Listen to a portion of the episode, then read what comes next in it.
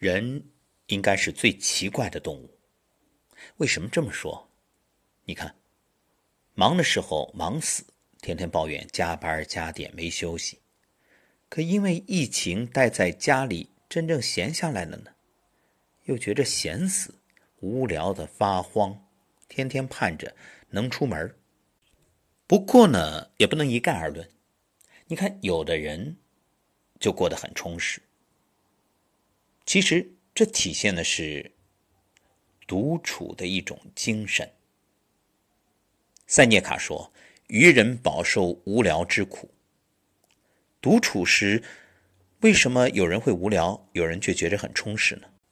因为独处是一块试金石，当每个人都返回自身。自身拥有的一切都暴露无遗，包括精神层面，比如精神的贫瘠、个性乏味，或者相反。善独处者善于培养独处的精神，回归精神宁静。当木心独自被禁锢于监狱斗室之中，面临无尽的时间和世故的无聊，以这种独处之境。却写出十万多字的狱中手稿，写作让他清晰。他在白纸上画出琴键，弹奏无声的旋律，这音乐让他安宁。又或者，划一根火柴，倒插烟灰缸，欣赏火柴寂灭的美感，如同一出戏剧，让荒芜的监狱充满了美。凝视着那木梗燃烧到底，成为一条明红的小火柱，忽而灰了，扭折，全取在烬堆里。烟缸活像原剧场，火柴恰如一代名优，绝唱到最后宛然倒地而死。他对好友说：“看到处理现实生活的窘迫，我很无能。”但我一回到书桌前，就会安静下来。我就是主宰，直通上帝。对于善于独处的人来说，闲散恰恰是一个人的清欢，可以直面自我，心灵与天地万物往来，能发现细微之美，洞察人心之深，将无聊的日常活出诗意，甚至伟大。大家还记得在疫情居家期间的种种段子，还有搞笑的小视频吗？是不是看过有这样一个一家几口，其中女主人打着小旗，带着大家组成一个旅游团，在家里从卫生间到卧室到阳台，然后到厨房，很搞笑，看的人忍俊不禁会心一笑，因为这是大家的同感嘛。你别说。这还真不是疫情期间的发明。有一本书就叫《在自己房间里的旅行》，作者与当下的我们面临着同样的处境。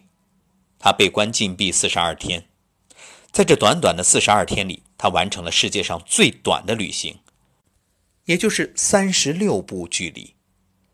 他在房间里直走、横走、斜走、随意走，用脚步丈量房间。用这平淡无奇、看似荒诞的旅行经验，靠想象重新审视自己。无独有偶，佩索阿在《不安之书》里也描绘了想象的旅行。在夜幕降临的亲切氛围下，面对着逐渐闪现的满天繁星，我踏上未知的、想象中的或通往完全不存在的国度的旅途。他说。若我想象，便能创造；若我创造，便能存在。旅行是旅行者自身，你所见所闻不是景物，而是自己。这正像《一代宗师》里面所说的那句话：“我只为见天地，见众生，见自己。”对呀。最终我们要见的，不是别人，正是自己。佩索阿是一个孤独的诗人，享受这份宁静和想象。并在找到自己的同时，创造了多个自我。他在书中杜撰了近百个艺名，每一个艺名都被他编造了职业、性格、身世，甚至思想，栩栩如生，真如其人。每一个也都是他，是他清晰剖析自身存在后创造的另一个自我。审视自身，是需要跳脱被框住的思绪。当你没有了忙碌。没有了烦扰，思绪放空，会发现你其实很富有。生活有乏味无聊的现实，但我们可以穿过这荆棘，抵达通透的自我。旅行何须远方？审视不必拷问。打发无聊最好的方法，是来一场面对自己的旅行。这段时间啊。每日上涨的确诊人数，漫长无期的疫情拐点，无一不在消磨着希望和信心。虽说国内情况稳定了，可是国外又不太平了呀。我不禁翻阅起独居日记，试图找到某种类同的经历。作者梅萨腾，一个老伴去世、罹患抑郁症的老人，在他的文字里从容平静。他说：“穿越痛苦的唯一途径是经历它、吸收它、探索它，确切的理解它是什么，以及它意味着什么。这份无处不在的希望，恰恰来自他在日常生活里的探索。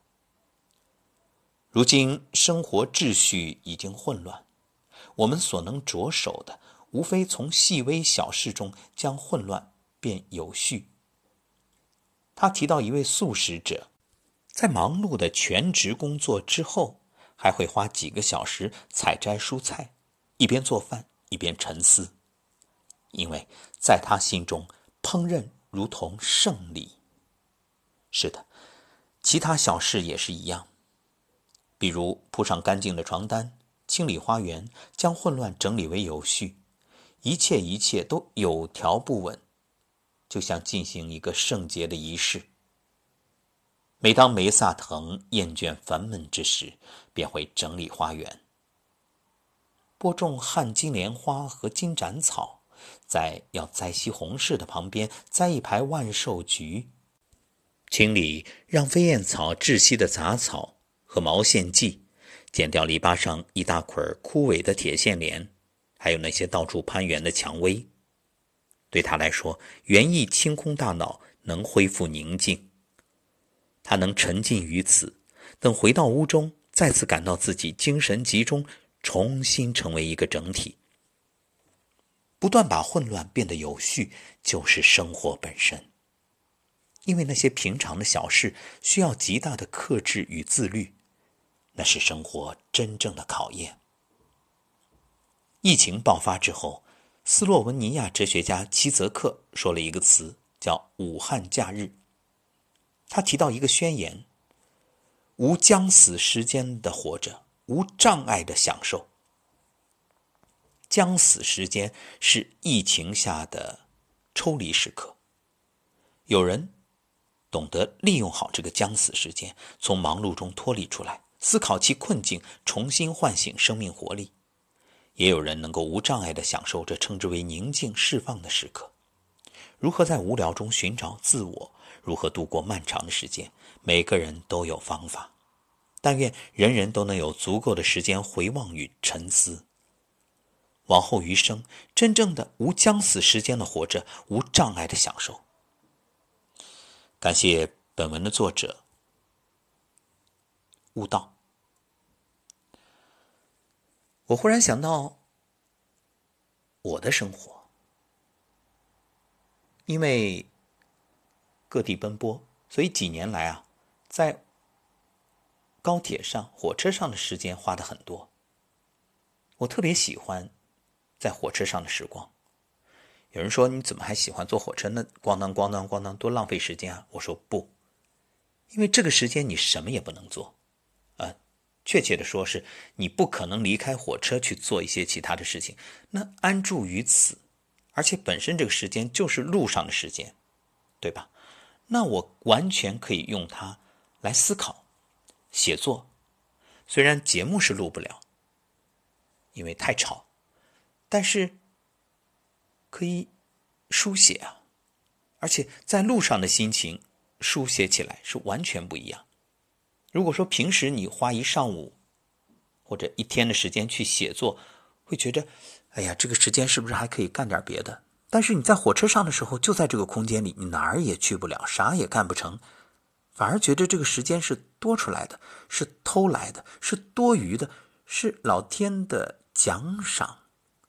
这么一想，就觉得特有成就感。你看，列车到站，一篇文章，多好。还有那些自己关起门来享受的时光，所谓享受，就是在自己精神的世界里，可以畅游天下，可以天马行空、心驰神往，什么都能想，然后在精神的世界里什么都能做。我就是自己精神世界的王。曾经还觉着，这么想是不是有点太奇葩？但是现在发现。原来有如此想法的人绝不止我一个，甚至说很多很多，包括正在听节目的你。对呀，看上去是无用的事儿，你说听节目有什么用？可能身边的人会说：“你看你天天抱着手机听听听听，这是能帮你升职啊，还是加薪啊，还是能带来多大的好处啊？”真的不重要。有涯人生，无用之事，无用方为人生，无用方为大用。就让我们在精神世界里愉快的玩耍吧。你会发现，当物质到达了一定的程度，当疫情过后，无论这经济是继续下滑还是有报复性的反弹，其实都不重要。重要的是，在精神的世界，我们一直愉快的生活。这，也就是我一直做节目的动力。我喜欢，喜欢这种感觉，喜欢沉浸其间这种美好，喜欢看着窗外夜幕降临，华灯初上，抱着手机录节目的时候，想象着听节目的你那份同频的微笑，悠然心会，一切不必言说，这。就够了。